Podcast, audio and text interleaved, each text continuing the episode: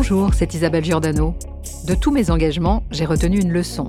Avec un peu de volonté et une bonne dose d'intrépidité, on peut vraiment changer nos vies, celles des autres, changer le monde en un peu mieux.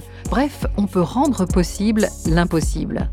Parce que la philanthropie est l'une des clés pour de meilleurs lendemains, nous avons voulu, dans ce podcast, vous présenter les intrépides, ceux qui se mettent au service des autres.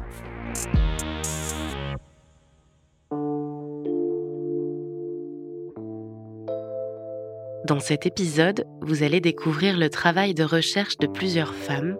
En premier, Yun Shin, une chercheuse engagée notamment sur les questions de biodiversité et de changement climatique.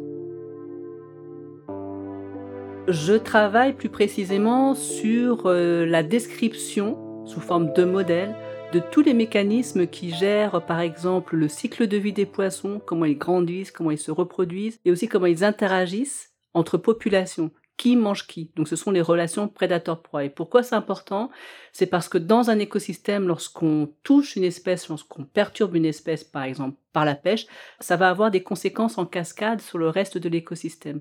Donc je m'attache à décrire ces phénomènes, je les mets dans un modèle mathématique informatique. Et ensuite, je regarde ce qui se passe. Justement, je vais mettre de la pêche, je vais mettre du changement climatique et je vais pouvoir voir ce qui pourrait se passer sous forme de scénario les écosystèmes marins, on a toujours dit que c'était des écosystèmes extrêmement résilients aux perturbations, que la mer était euh, infinie, que les poissons se renouvelaient sans cesse, et là on commence à voir vraiment des signes très tangibles, et ça c'est pas récent, hein, c'est depuis euh, quelques décennies, de euh, surexploitation généralisée des océans.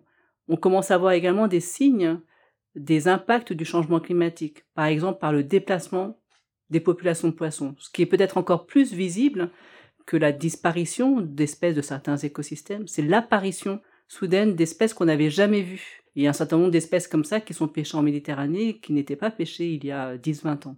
Lorsque de nouvelles espèces arrivent dans un écosystème fragilisé, il va pouvoir prendre la place peut-être d'autres espèces qui sont déjà affaiblies, donc rentrer en compétition avec des espèces natives et complètement bouleverser l'équilibre des interactions qu'il y avait dans, dans, ce réseau trophique. Il y a des euh, patterns remarquables dans le milieu marin. Lorsqu'on regarde le régime alimentaire d'une espèce de poisson, on va se rendre compte très vite que c'est extrêmement variable dans le temps et dans l'espace. Il n'y a pas une saison qui ressemble à l'autre, il n'y a pas une année qui ressemble à l'autre. Ce qu'on remarque aussi, c'est que euh, chez les poissons, il y a énormément de cannibalisme. Et donc ça, ça veut dire quoi? Ça veut dire que la prédation en milieu marin pour ces poissons qui vivent en eau libre, elle est extrêmement opportuniste. En gros, le poisson, il va manger ce qui se trouve dans son milieu. Ça va être contraint par des règles qu'on peut simplifier en disant qu'un grand poisson va manger des petits poissons. Le milieu marin, l'eau, est un milieu très dense par rapport à l'air, 800 fois plus dense. Et donc, dans l'évolution, les organismes qui nagent dans l'eau ont besoin d'avoir, ont évolué vers une forme fuselée, avec des nageoires et sans appendices préhenseurs, pas de pinces, etc pour être plus efficace pour nager. Et donc avec cette contrainte-là, il y a seulement la bouche pour attraper les proies. Il n'y a pas euh, les pattes du lion qui va attraper un zèbre aussi grand que lui. Donc un poisson, pour pouvoir manger un autre poisson, d'avoir une mâchoire assez grande pour saisir l'autre poisson. Et donc comme la taille de la mâchoire est reliée de manière complètement allométrique, il y a une relation toujours euh, assez, assez constante entre la taille de la mâchoire et la longueur du poisson, eh bien quand on regarde la règle de prédation dans le milieu marin, c'est les grands poissons mangent les petits poissons et c'est quelque chose qui est très très robuste. Depuis plus de 20 ans, la chercheuse de l'IRD étudie la biologie marine. Elle nous livre ses réflexions sur son métier et ses évolutions lorsque j'étais encore étudiante, ce n'est pas du tout euh, l'engagement environnemental qui m'a poussé vers le métier de chercheur, même si, bien évidemment, j'étais euh, j'étais déjà préoccupée par euh, les, changements globaux. Mais c'est vraiment le, métier de recherche lui-même, le fait de poser des questions, le fait de chercher des réponses, le fait de d'enchaîner une argumentation logique, de démontrer. Donc c'est vraiment ça qui m'a qui m'a motivé pour faire de la recherche. Maintenant, faisant de la recherche sur la biodiversité marine, ayant de plus participé à des expertises internationales comme celle de sur la biodiversité, et devant cette ampleur de preuves scientifiques montrant l'effondrement massif de la biodiversité, on n'a jamais eu une telle perte de biodiversité de cette ampleur et de cette vitesse. Alors je ne dis pas que c'est vraiment ça qui m'a poussé en tant que citoyenne à être un peu plus engagée parce que la frontière est assez ténue finalement entre le métier de chercheuse et la citoyenne que je suis. Mais je dirais que c'est un peu des déclics, des chocs émotionnels. Et ce choc émotionnel, je pense que c'est le fait d'être devenue mère et de vraiment me poser la question du monde qu'on laissera euh, à nos enfants, qu'on chérit, mais également la responsabilité en tant que mère. Euh, je pense que lorsqu'on est parent, on a une responsabilité qui est énorme et euh, l'amour qu'on porte à nos enfants est énorme également. Donc je pense que face à l'urgence environnementale, on ne peut pas rester neutre et complètement détaché de, de la situation. Et je pense que ce déclic-là permet de porter des voix féminines qui oublient leurs craintes, qui s'arment de courage pour pouvoir prendre le devant de la scène et en toute sincérité. C'est ça qui est beau et c'est ça qui donne espoir également. Ensuite, je dirais que l'engagement qu'on peut avoir en tant que citoyen ne doit pas changer la façon dont nous pratiquons la recherche. L'engagement du scientifique, vraiment, c'est purement un engagement déontologique et éthique sur le métier de chercheur, c'est-à-dire c'est des principes d'intégrité, de transparence, et c'est un engagement euh, très dur que, fort heureusement, la majorité des chercheurs ont. C'est pour ça, je pense que le chercheur ou la chercheuse a toujours sa place dans la cité. On écoute les chercheurs encore, c'est parce qu'il y a respect de ces règles de déontologie. Si nous n'étions que engagés en tant que citoyens ou activistes, je pense que on perdrait ce rôle euh, fondamental de la connaissance pour changer les modes de gouvernance, pour changer l'opinion publique, pour changer euh, notre monde, pour engager la transition écologique. Alors, je pense qu'on écoute les chercheurs et les chercheuses. Simplement, euh, écoute ne veut pas dire action. Donc c'est ça, c'est ce, lien-là qui manque. C'est de pouvoir construire de manière intelligente tout le cheminement en fait qui va de la connaissance vers l'action. Et c'est là où les chercheurs doivent aller un peu plus vers la société. Et euh, il faut marteler sans cesse, en fait, être obstiné dans la transmission de ces messages scientifiques, puisque l'urgence est là. Donc euh, oui, ne pas lâcher le morceau.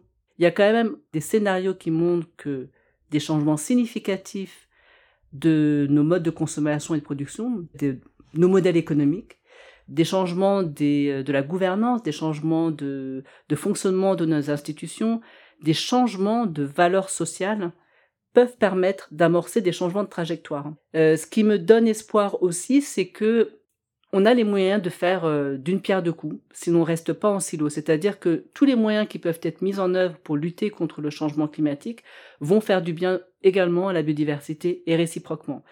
Donc lorsque les décideurs, lorsque le public de manière générale va comprendre que agir pour la biodiversité, c'est bon pour le climat et réciproquement, je pense que c'est euh, encourageant, je pense que ça fait des économies de moyens d'énergie, et donc euh, c'est là où il faut aller. Michel Bochwaou travaille avec le programme Award African Women in Agriculture Research and Development, soit les femmes africaines dans la recherche et le développement en agronomie, où elle supervise le programme d'accompagnement de chercheurs et de chercheuses One Planet Fellowship. Le programme One Planet Fellowship est un programme de renforcement des capacités pour euh, principalement les jeunes chercheurs africains qui travaille sur les questions de changement climatique. Donc, c'est un programme qui non seulement apporte la dimension intergénérationnelle. Nous essayons de mettre en contact les jeunes chercheurs avec euh, des chercheurs qui ont travaillé sur la question du changement climatique et de l'agriculture pendant plusieurs années, ont beaucoup d'expérience.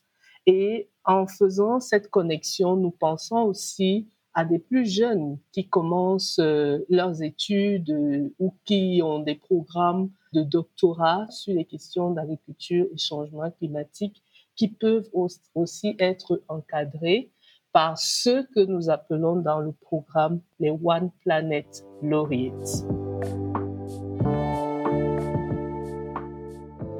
Defa One a 28 ans. Elle est doctorante en agronomie au Sénégal et l'une des lauréates du programme j'ai toujours été passionnée par la biologie, tout ce qui est la nature, donc c'est ce qui a motivé euh, mon choix de faire l'agronomie. Et aussi, j'ai un père agronome, donc ça m'a un peu bercé toute, mon enfance. Et j'étais aussi euh, euh, particulièrement euh, intéressée par tout ce qui pouvait apporter euh, un, une valeur ajoutée à ma population parce que je suis d'origine folle. et on est plus des éleveurs et un peu plus maintenant des agriculteurs. Donc, c'est tout ça qui fait que j'ai opté pour cette, pour cette formation et pour, cette, pour ce plan de carrière. Pour nous, c'est vraiment d'apporter notre contribution aux discussions qui existent déjà et de pouvoir euh, donner l'opportunité à ces jeunes chercheurs euh, d'être plus visibles lorsqu'on parle euh, de trouver des solutions adaptées, des solutions locales aux problèmes locaux. Mais nous pensons qu'il y a encore beaucoup qui reste à faire et qu'il y a une partie de la population, de la, de la jeunesse africaine qui voudraient contribuer et que leurs voix doivent être entendues. Ce que j'observe depuis, disons, euh, disons 5-10 ans, donc c'est assez récent, ce n'est pas la pratique de la recherche en termes de rigueur et de transparence qui est exigée par le métier de chercheur, mais c'est plus en termes de sujets sur lesquels on va s'attarder, de questions scientifiques, disons que les priorités vont changer. Moi personnellement, j'ai changé un peu euh, de focus hein, sur, les, sur les questions euh, qui m'intéressent dans mes projets de recherche actuels. Ces rapports de l'IBES et du GIEC encouragent les changements de comportement, encouragent des changements pour la transition écologique. On parle de changements transformateurs. Je pense personnellement que la recherche aussi doit s'interroger, doit se transformer, en tout cas dans cette décennie qui est devant nous. L'aiguillage ne pourra pas changer dans 20 ans. Ça veut dire quoi? Transformer notre façon de faire la recherche sans perdre justement cet esprit d'objectivité et de rigueur et de transparence. C'est aussi euh, se mettre un peu hors zone de confort. Par exemple, aller plus vers de la transdisciplinarité, engager davantage les parties prenantes, les acteurs de la société, civile ou secteur privé, dans la co-construction de questionnements scientifiques, dans la co-construction de projets co-construisons ces scénarios au niveau local avec des acteurs locaux qui sont intéressés par exemple par la pêche, par la santé des écosystèmes, par le tourisme, etc. Donc en s'appropriant justement ces enjeux locaux et en alimentant les modèles, les résultats sont beaucoup plus tangibles, ont beaucoup plus de prise avec la réalité et ces acteurs-là peuvent vraiment davantage s'approprier et surtout peuvent se voir dans un système et ils peuvent dans cet environnement avoir un effet sur le système. cours de mon parcours à, rencontrer les questions de changement climatique. Étant déjà au lycée, j'entendais mes profs en parler. Mais à ce stade-là, les gens étaient encore à se questionner si c'était seulement une folie scientifique ou bien est-ce que c'était des faits réels. Mais au cours du temps, aujourd'hui, je pense qu'on est tous à se dire que c'est réel parce qu'on le ressent quotidiennement encore plus euh, aujourd'hui. Et les producteurs de leur côté le ressentent plus. Donc, j'ai été sincèrement euh, à chaque étape de, de, de ma de ma vie professionnelle guidée vers ce sens-là. Et je pense que quand on fait l'agronomie, on sait à quel point la production elle est sujette au climat et aux aléas euh, de l'environnement. On sent carrément que c'est euh, un sujet à développer, à pousser, à essayer de, de, de, de gérer en fait, Pour nous, il était important que nous puissions regarder qu'est-ce qui, euh, dans l'actualité, et même lorsqu'on regarde ce qui se passe aujourd'hui euh, dans nos pays, quelles sont ces, thématiques qui vraiment doivent être portées au cœur des discussions pour euh, le, changement dans le continent africain. Parmi ces discussions, nous savons tous le rôle ou l'impact que le changement climatique a aujourd'hui en Afrique et particulièrement sur l'agriculture qui est euh, la base de l'économie de beaucoup de pays africains. Donc pour nous, il était très important que nous puissions vraiment rentrer dans cette thématique et voir comment un programme de renforcement de capacité comme le nôtre pouvait vraiment mettre des jeunes chercheurs au cœur des discussions et des solutions qui peuvent être trouvées pour contribuer au, au débat politique, pour contribuer à la, au développement et la mise en œuvre des politiques publiques autour de la question du changement climatique et de l'agriculture. Et nous savons aussi que nous avons besoin de la recherche, nous avons besoin de l'innovation pour pouvoir euh, développer des solutions innovantes Et nous avons besoin aussi de la jeunesse parce que quand on regarde bien, cette jeunesse sera au cœur de ces impacts dans quelques années.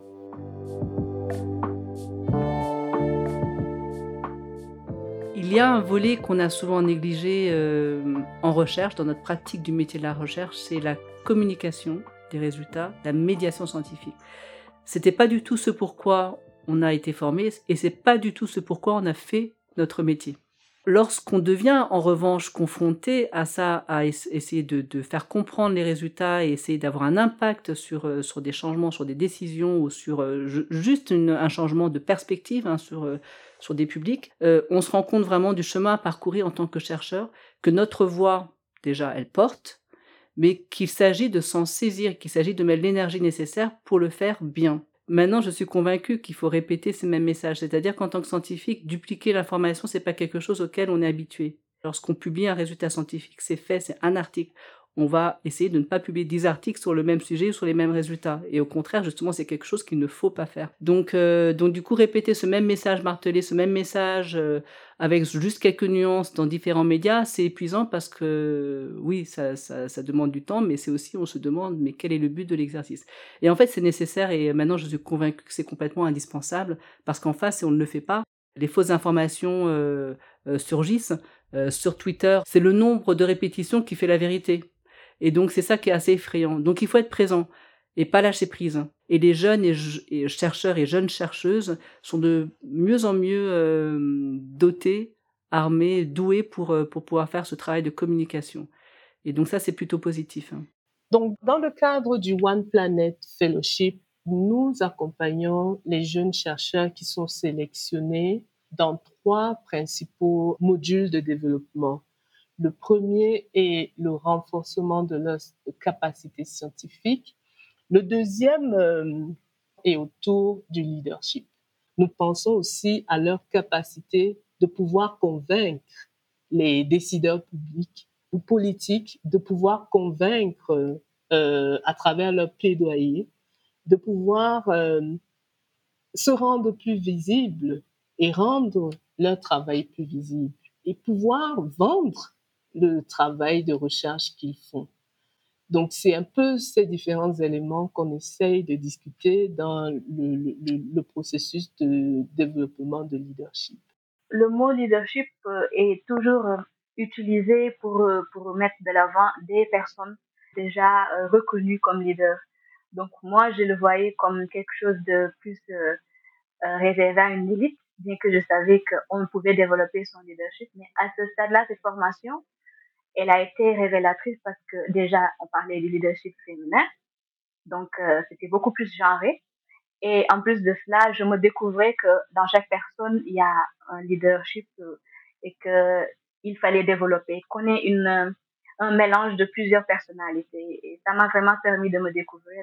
Ma prof, euh, celle qui m'a encadrée, elle est décédée, c'est à son âme, mais elle a été pour moi un modèle parce que je la voyais, c'était peut-être la seule femme au niveau de notre faculté à être prof et cherche au milieu d'hommes. Donc, euh, euh, sérieusement, c'est euh, ce n'est pas facile. En même temps, j'ai pas réellement eu de difficultés parce que j'ai été bien entourée et que ce programme est venu s'y ajouter. Mais c'est une réalité que dans le milieu de la recherche, les femmes, comme dans, dans plusieurs dans plusieurs secteurs, dans plusieurs domaines de la vie, les femmes sont un peu moins représentées, un peu moins euh, ont moins de liberté d'expression. Mais je pense que ça tend à disparaître de nos jours. Alors, je pense que j'évolue dans un, dans un milieu scientifique qui est plutôt, euh, plutôt euh, favorable justement à la prise euh, de responsabilité des femmes et dans un pays où ces choses évoluent quand même assez rapidement dans le bon sens. ce n'est pas pareil ailleurs dans le monde et ce n'est pas pareil dans d'autres disciplines scientifiques. Malgré tout, il est vrai qu'il euh, y a des euh, différences de comportement, il est vrai que les postes de responsabilité sont encore très monopolisés euh, par, par des hommes, et donc ce n'est pas tant dans la pratique de recherche ou pour avoir des projets financés, etc., que la différence se fait réellement, c'est vraiment dans l'animation à haut niveau de la recherche et dans les prises de responsabilité. Et donc, ce que je voudrais dire, c'est que c'est qu'on y arrive, mais que c'est des moyens différents. C'est-à-dire que la, même si on, s'exprime plus avec euh, réserve et avec plus de modération, euh, mener des recherches, c'est pas batailler, fort heureusement. Hein. Mais il faut savoir se faire respecter ses, ambitions, ses objectifs et, ses recherches. Et ça, c'est difficile, mais bon. Je pense que dans toute forme d'engagement, la persévérance paye. Je pense qu'on peut réussir, même si on respecte les autres, même si on a une forme d'humilité, même si on est discret, on peut réussir à se faire entendre. Mais euh, comme dans tout objectif, si on a l'ambition, pour réussir, il faut forcément de la sueur. Pas forcément de la sueur et des larmes, mais il faut de la sueur et ce n'est jamais facile. Vous venez d'écouter Intrépide, un podcast de la Fondation BNP Paribas produit par Slate Studio. Retrouvez tous les épisodes sur Slate Audio et sur toutes les plateformes de podcast.